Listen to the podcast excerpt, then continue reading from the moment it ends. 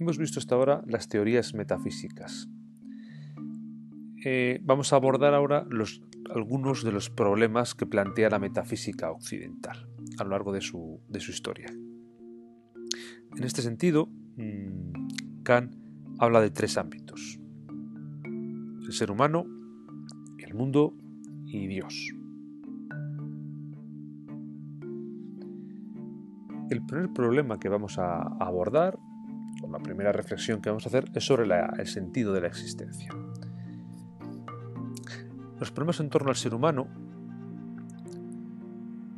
el yo, el alma, etc., entran dentro del campo de la antropología filosófica. Pero como existe un tema específico sobre antropología, vamos a abordar solamente uno de ellos, que es el sentido de la existencia.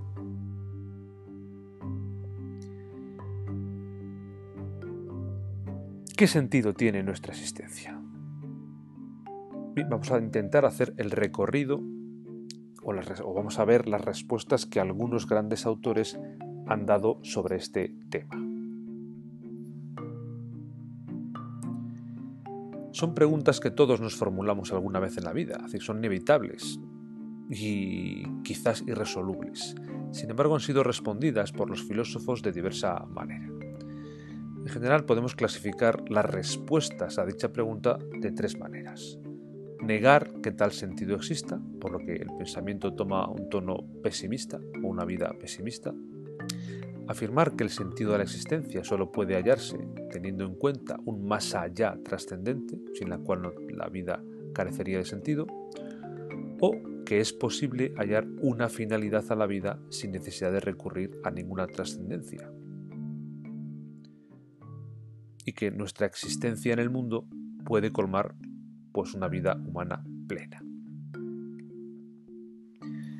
Todos nos encontramos con este tipo de preguntas a lo largo de nuestra vida. No significa que estén presentes constantemente, pero sí que en algún momento de nuestra vida nos encontramos o nos preguntamos por esto. ¿Por qué y para qué existimos? ¿Por qué morimos? ¿Qué significa la muerte? ¿Qué sentido tiene nuestra existencia? Bien, por tanto, vamos a abordarlo desde tres, eh, tres aspectos que hemos mencionado.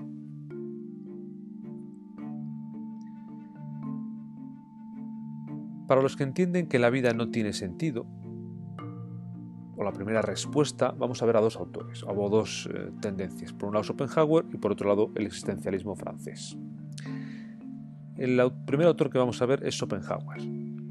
Sigue la influencia de las filosofías orientales que consideran que el mundo en su expresión más íntima es simplemente un movimiento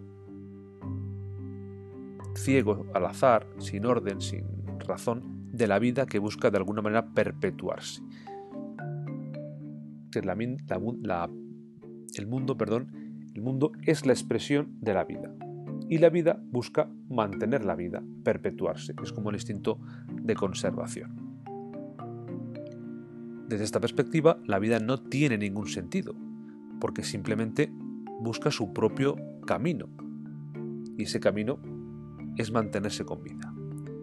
En cambio, el ser humano busca sentido a las cosas y no hace más que desear cosas, ponerse metas, que una vez satisfechas necesitas otras mayores y eso nos provoca frustración y pesimismo.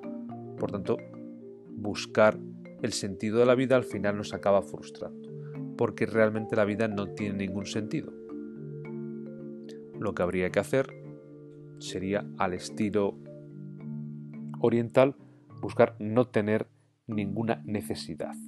Eso sería la plena felicidad porque al no tener necesidades no hay nada que te eh, afecte y que por tanto te provoque sufrimiento. El concepto de felicidad aquí no es en conseguir un determinado estado o una situación eufórica, sino el no tener ningún, ningún, ningún problema, ninguna frustración, ningún dolor, ningún sufrimiento. Sería la ataraxia. Una segunda respuesta en este contexto de que la vida no tiene sentido sería la del existencialismo francés, que es una corriente del siglo XX que nos da una visión similar o de este tipo. Dos autores fundamentales, Sartre y Camus parte de la idea de que el ser humano no tiene esencia, no tiene algo que le defina. Si no hay nada que nos defina, no hay nada que perseguir. Y por tanto, tiene que autodefinirse, buscar una esencia. Sin embargo, esta esencia, dado que no existe, lo que hace eh, es frustrarnos también, sabiendo que esta definición que nos damos de nosotros mismos son meras ficciones, son meros inventos que hacemos. Somos seres contingentes, es decir, seres que podemos existir pero que podríamos no existir y que tenemos fecha de, fecha final de que vamos a dejar de existir. Por tanto, es inútil explicarlo mediante un ser necesario o Dios. Los seres somos contingentes, pero podríamos, por tanto, no existir. Eso es lo que plantea eh, Sartre en una obra que se titula La náusea. No hay ninguna razón del ser, es simplemente que somos como somos. Es inútil, por tanto, explicarlo como Dios.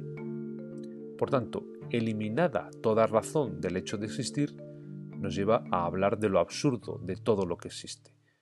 Esa es la metáfora de la náusea. Me provoca náuseas porque es absurda la existencia, porque no hay ninguna eh, razón para existir.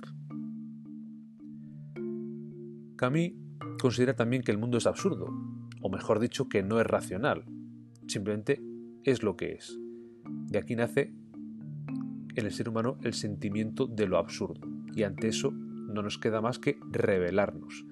Revelarnos porque es necesario, porque no podemos encontrar una explicación.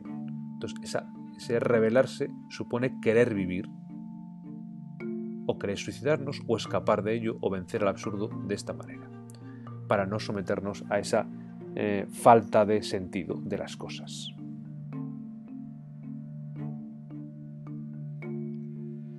La segunda respuesta es que la vida tiene un sentido trascendente y es un enfoque más bien religioso. Aquí encontramos también dos autores o dos respuestas, Carl Jasper y Miguel de Unamuno.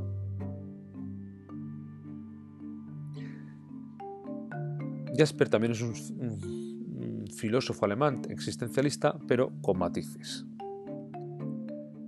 Según él, la filosofía es la toma de conciencia de que el ser humano hace de su, eh, su existencia en el mundo.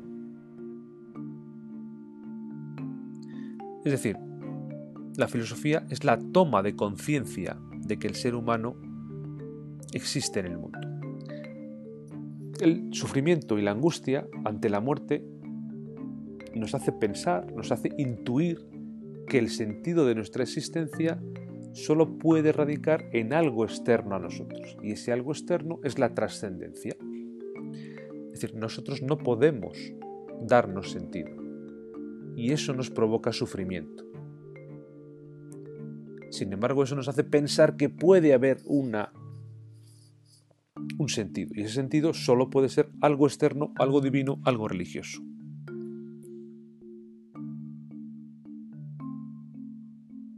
El segundo autor que hace dar respuesta a esto es Unamuno. Unamuno que era ateo, aunque le, le ponemos por una respuesta trascendente. Es un filósofo y escritor español, también tiene influencias del existencialismo contemporáneo, y su pensamiento se centra en la reflexión acerca del anhelo de inmortalidad. Todos tenemos un cierto anhelo de inmortalidad, de perpetuarnos, de continuar, de seguir existiendo, porque nos negamos a querer morir, nos gustaría continuar. Ese es el anhelo de inmortalidad. Sin embargo, ese anhelo, esa necesidad de inmortalidad solo puede tener sentido si existiera un Dios que colmara dicha aspiración. Solo tiene sentido si existiera un Dios que nos diera sentido la tragedia de la vida humana, el sufrimiento de la vida, es que eso no lo podemos saber.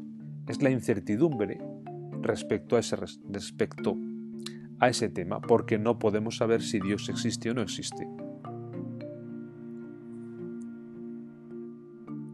Lo que nos genera, por tanto, un sufrimiento constante.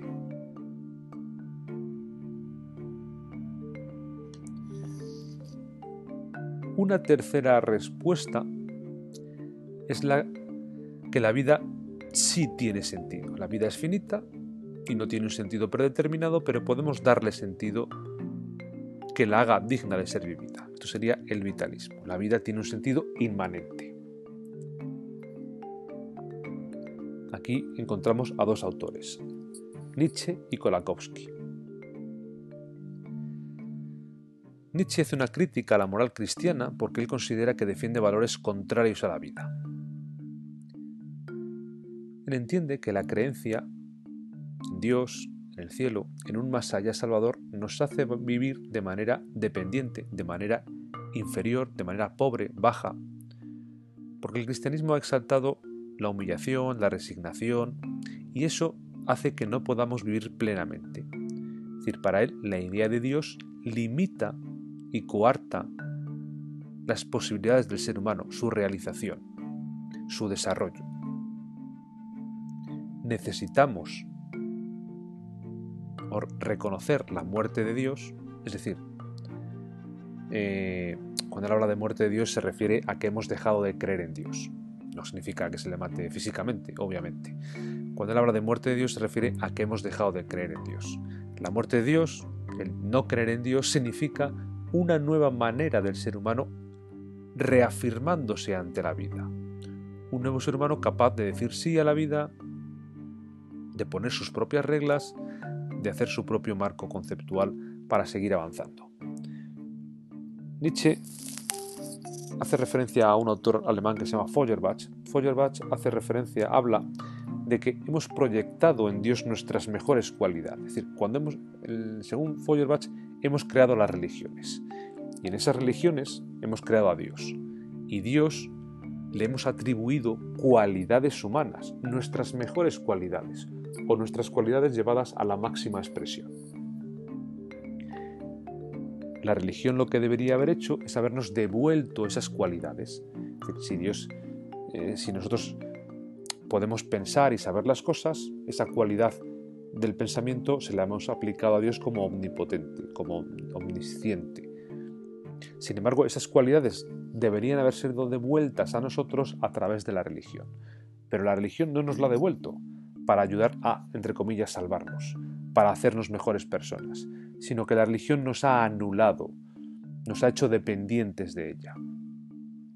Esto ha roto el ciclo de las religiones, por tanto debemos romper eso dejando de creer en Dios para volver a recuperar nuestras cualidades humanas.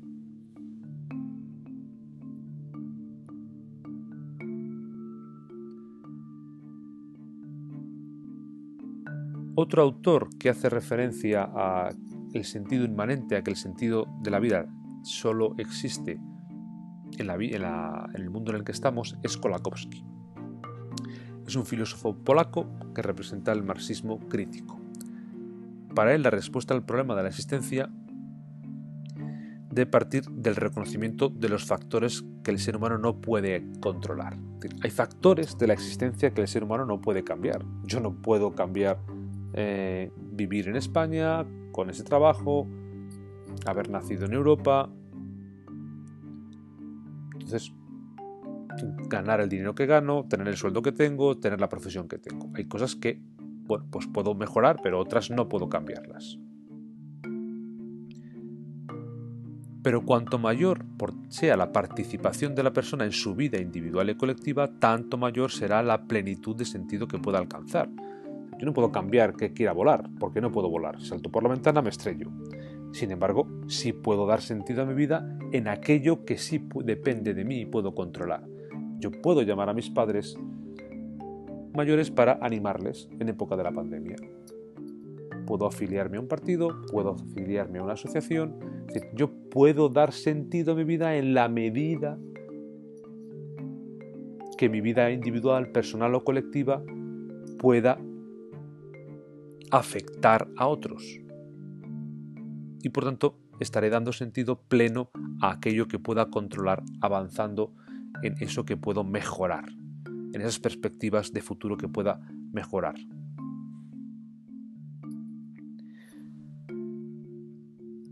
Con esto terminaríamos eh, la parte correspondiente al sentido de la existencia.